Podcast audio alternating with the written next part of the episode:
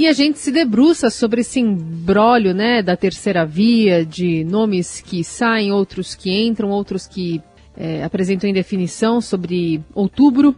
E a gente vai conversar com a Adriana Ferraz sobre esse assunto agora com mais foco. Tudo bem, Adri? Bom dia. Oi, Carol. Bom dia. Bom dia, Raíssa e a todos os ouvintes. Bom dia. Adri, que recado o PSDB mandou para a senadora Simone Tebet e também para o MDB ao adiar a reunião da Executiva Nacional que estava marcada para hoje? Olha, uma indecisão, né? A gente ontem, depois da desistência, do anúncio de desistência de João Dória, ex-governador aqui de São Paulo, a gente é, imaginou que a situação estava resolvida, né?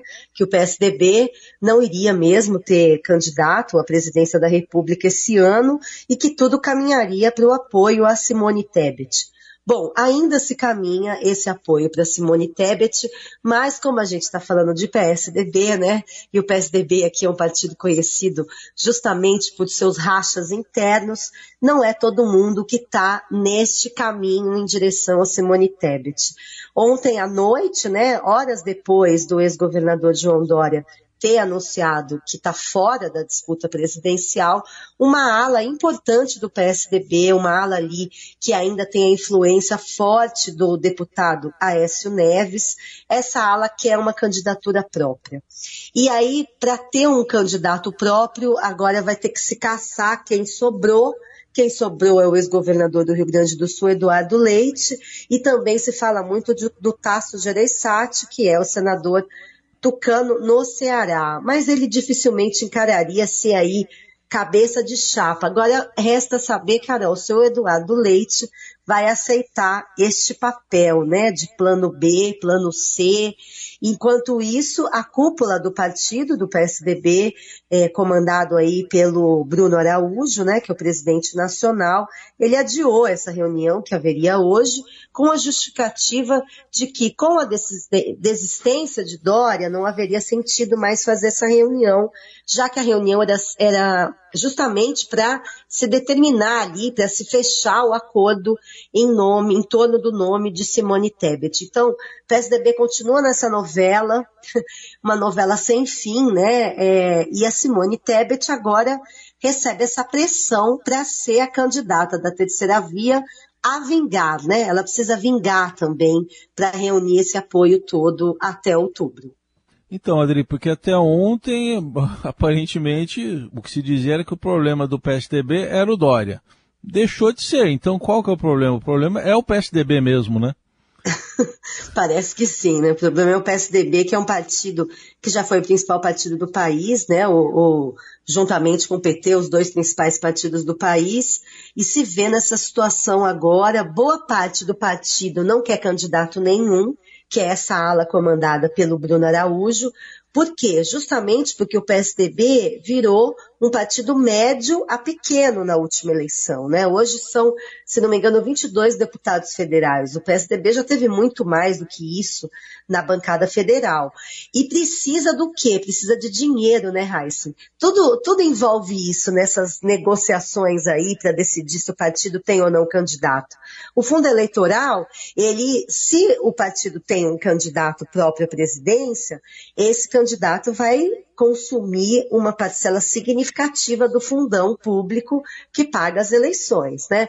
Ó, só para a gente ter uma ideia, na eleição passada, é, a meta, o teto que se podia gastar para uma eleição presidencial eram 70 milhões no primeiro turno, mais 20 milhões no segundo. Então, quer dizer, levando-se em conta que um candidato chega, segundo tudo, 90 milhões de reais de um fundo que não é tão, é grande, é enorme, é uma fortuna, mas já foi maior para o PSDB, hoje cerca de 300 milhões. Então, quer dizer, se consome demais tendo candidato próprio. Então, muita gente que pensa na sua reeleição, que pensa também em formar uma bancada maior, porque daqui a quatro anos, com uma bancada maior, vai ter mais recurso eleitoral. Então, não se quer um candidato. Agora, essa ala aí do, do S. Neves, do pessoal mais ligado a ele, está numa busca aí de complicar mais ainda, e muita gente fala que é para que não tenha terceira via nenhuma mesmo, e que o partido aí possa ser liberado, talvez, para apoiar Jair Bolsonaro, a reeleição do presidente.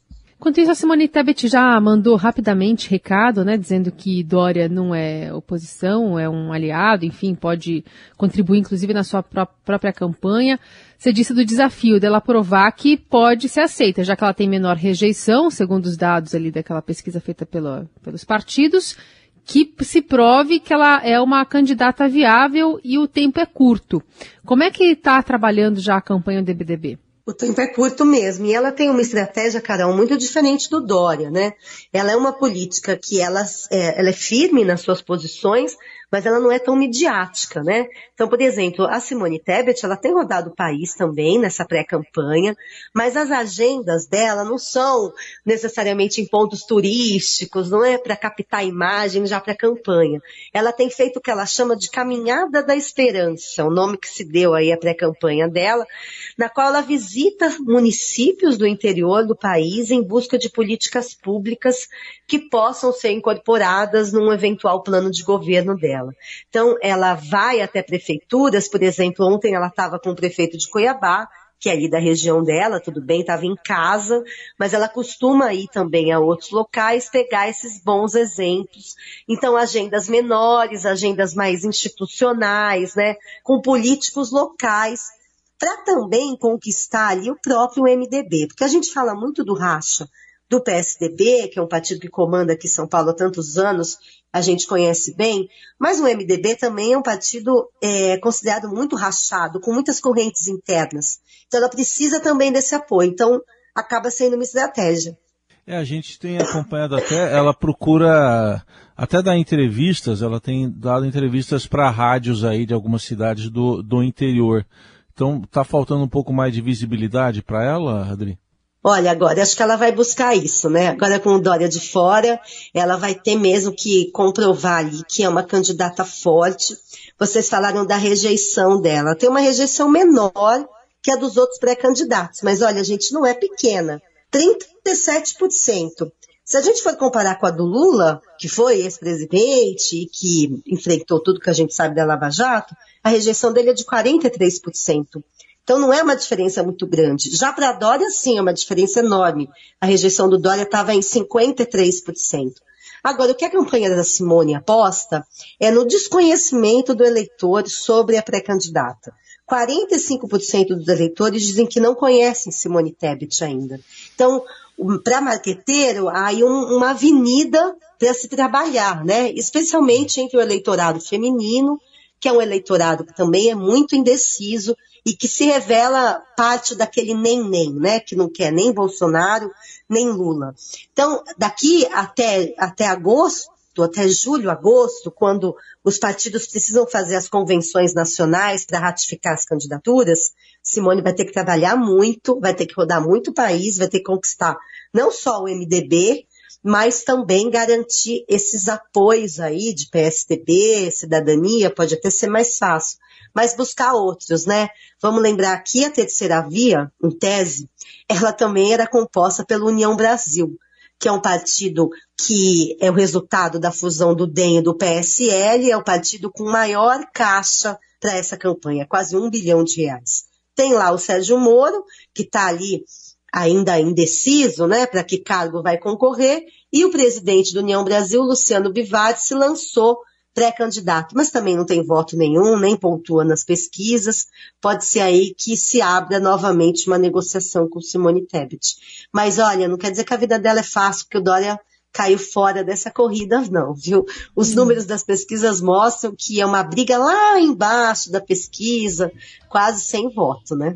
Essa Adriana Ferraz trazendo esse panorama né, do que está acontecendo a partir da decisão do PSDB e dessa vida e dessa missão agora do MDB e tanto da senadora Simone Tebet.